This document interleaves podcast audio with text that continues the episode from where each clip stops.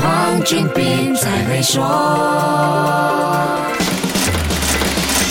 你好，我是黄俊斌。如果给你一个吃掉超级富豪的机会，你会选择哪一个超级富豪呢？哎，先别急，我是说一口吃掉超级富豪造型的雪糕，不是真的把人吃掉。美国纽约和洛杉矶的街道上，在七月十一号开始出现一部专卖冰淇淋的 food truck，主打 Eat the Rich，吃掉富豪的雪糕。顾名思义，吃掉富豪雪糕就是要让人可以一口吃掉一个富豪。这款雪糕挑了五个科技大佬的造型，他们分别是 Elon。Musk、Jeff Bezos、Mark Zuckerberg、Bill Gates 和马云，你猜最快卖光的超级富豪造型雪糕是谁的？卖的最快的是世界首富 Elon Musk，第二是世界第二有钱人 Jeff Bezos，第三是 Facebook 创始人 Mark Zuckerberg。可见人们最关注和最想吃掉的就是世界最有钱的那两位了。为什么会出现这样的一款雪糕呢？这跟疫情下的财富有关。超级富豪们在疫情期间财富总额不但没有减少，反而暴。暴增引起了大家的关注。之前跟你说过，地球上最有钱的十个人，单单在去年就吸走了四千亿美元财富。首富 Elon Musk 的财富疯狂的增加了一千多亿美元。尽管超级富豪们在今年上半年财富蒸发了不少，但在很多人的眼里，这只是他们的九牛一毛。那么，这算不算是一种仇富心态呢？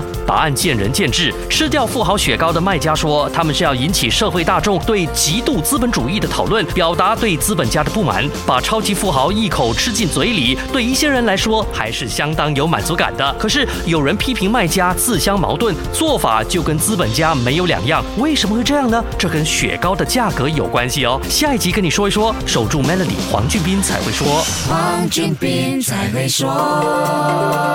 与 Maybank Zero Entry Cost Home Financing 进行融资或再融资，可节省高达一万五千令吉的印花税、律师和估价等费用。立即浏览 maybank.my/slash/z E C Home Financing 需符合条规。